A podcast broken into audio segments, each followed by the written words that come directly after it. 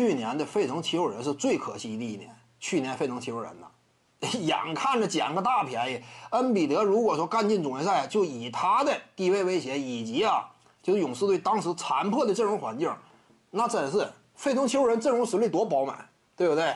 一干悍将嘛，当年费城七六人眼瞅着这个气势就是拼了，引进托拜亚斯·哈里斯这样的之前的船王嘛，我把这样的都给引进了，辅佐西蒙斯、恩恩比德呀，球队羽翼饱满，还有吉米·巴特勒，你看一看。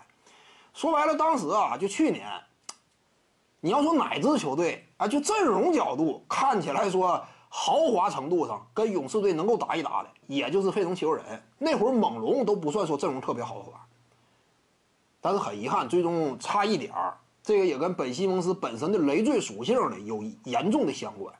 恩比德呀，拖着一个臂膀，左边的大腿呢被人拽着一样，跳不起来呀。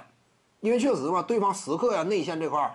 大部分情况之下，不是恩比德一对一单干的，而是周围时刻有队友准备协防嘛，你就不太好打。当时那个局面，你不能某一个回合说事儿，什么恩比德面框突破这个呃小加索尔直接跪地上了，你这玩意儿就是什么单一镜头啊，给人留下的印象深刻，容易让你形成一种认知偏差，好像说恩比德完全被这个小加索尔打服了。小加索尔确实很强，一般般的打不动他。看没看到啊？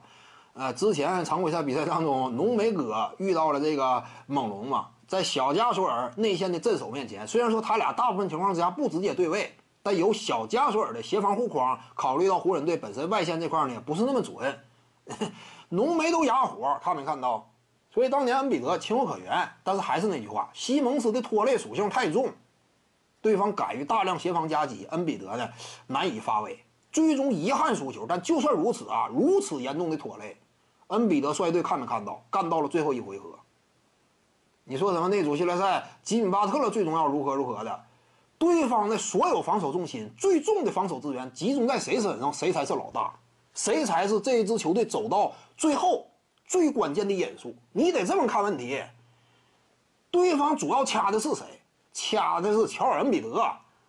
别看说当年七六人呢群星闪耀，但是最对方仍然把最主要的注意力集中在了恩比德身上，周围队友才得以施展吗？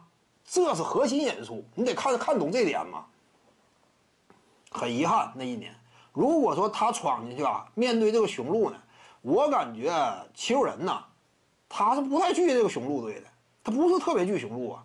徐静宇的八堂表达课在喜马拉雅平台已经同步上线了，在专辑页面下您就可以找到他了。